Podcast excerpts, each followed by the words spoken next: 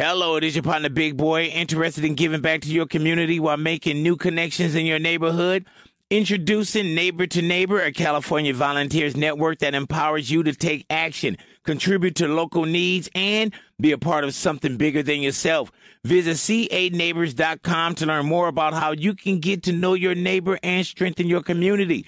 Neighbor to Neighbor, it takes a neighborhood. Hello.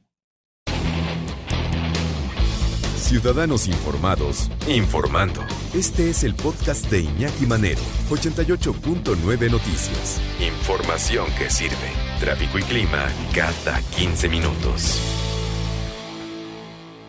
La doctora Tamara Trotner, nuestra witchy woman en literatura. ¿Cómo estás, doctora? Muy bien, Iñaki. ¿Tú cómo estás? Pues bien, afortunadamente, antes de que nos llegue la ceguera social.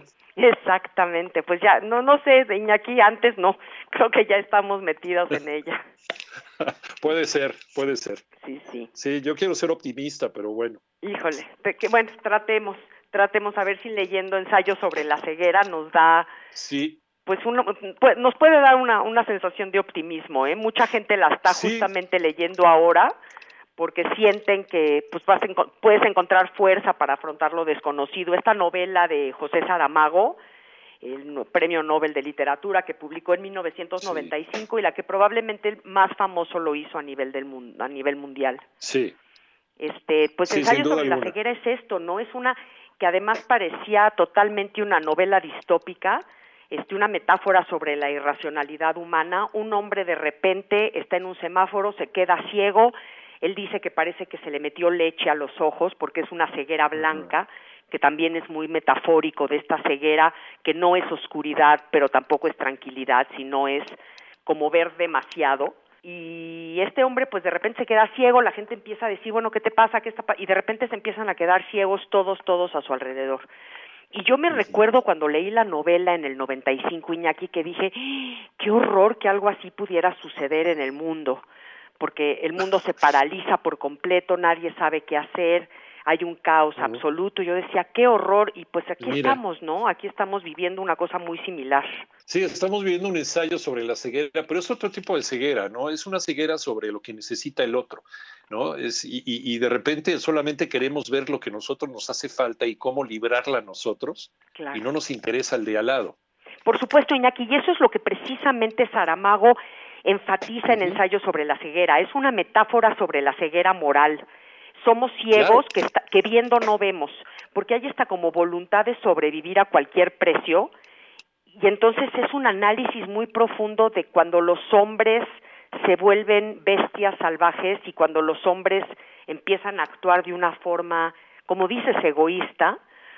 Y, y sí, ¿no? Es una novela que nos trae a la situación que estamos viviendo ahorita y yo creo que esta situación nos obliga a detenernos, a cerrar los ojos y empezar a ver de verdad qué está pasando con la ética, con el amor, con la solidaridad, porque finalmente en el libro y hoy esta sociedad en la que vivimos ya estaba sumergida como en un letargo, ¿no? Como en una especie de ceguera.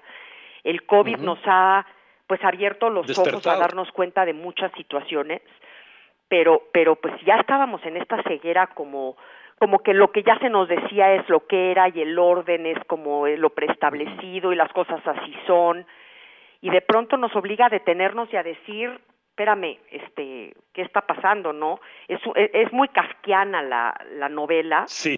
Este, y, es muy kafkiano lo que está sucediendo hoy. Una sociedad que le interesa más o que le importa más salir el día del niño por el pastelito del niño o por el juguetito del niño o por la pizza del niño, por la hamburguesa del niño, que mantenerse cerrados, que cuidar a su niño, que, que, que protegerlo de que no se vaya a enfermar o de que eh, podamos enfermar a más gente, sobre todo, ah, otra gente decía, pues vamos a ver a la abuelita, a ver, una, una persona de 60, 70, 80 años que tiene la posibilidad de enfermarse más grave, incluso de morirse, nada más por el antojo de ir a visitar a la abuelita, ¿no? O una sociedad que este, le dicen, usa el cubrebocas porque te va a ayudar a salvarte la vida a ti y a salvar la vida a los demás de que no los contagies y nos interesa más otro tipo de cosas. Un gobierno que le interesan más sus negocios particulares que la salud de la gente.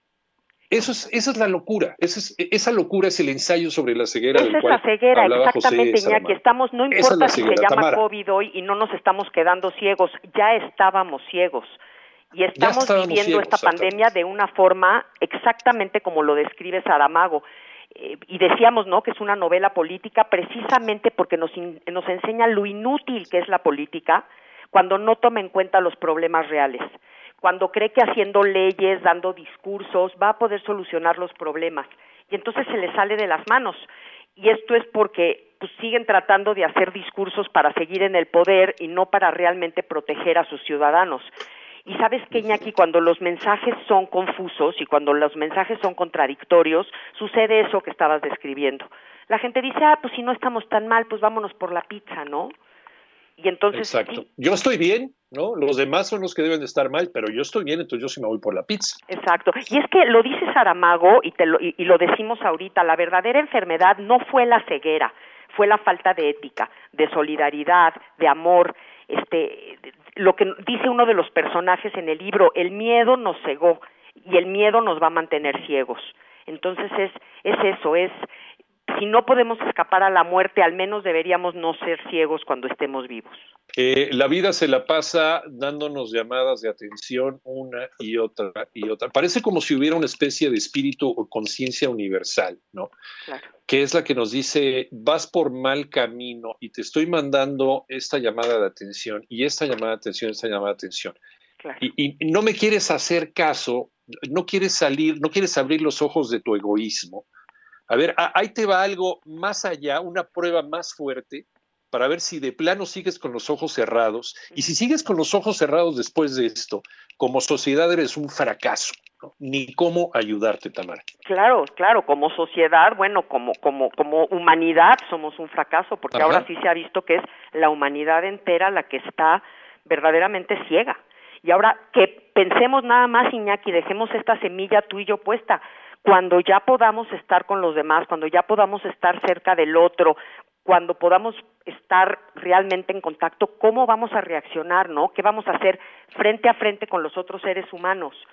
Porque porque es muy fácil decir quiero ir a abrazar a mi abuelita, pero y cuando no estás, cuando las cosas no están mal, abrazas a tu abuelita, es decir, exacto. Híjole, sí, sí, sí, vamos, tomemos conciencia de veras de lo que éramos antes del COVID y lo que quisiéramos como humanidad ser cuando esto esperemos pronto acabe.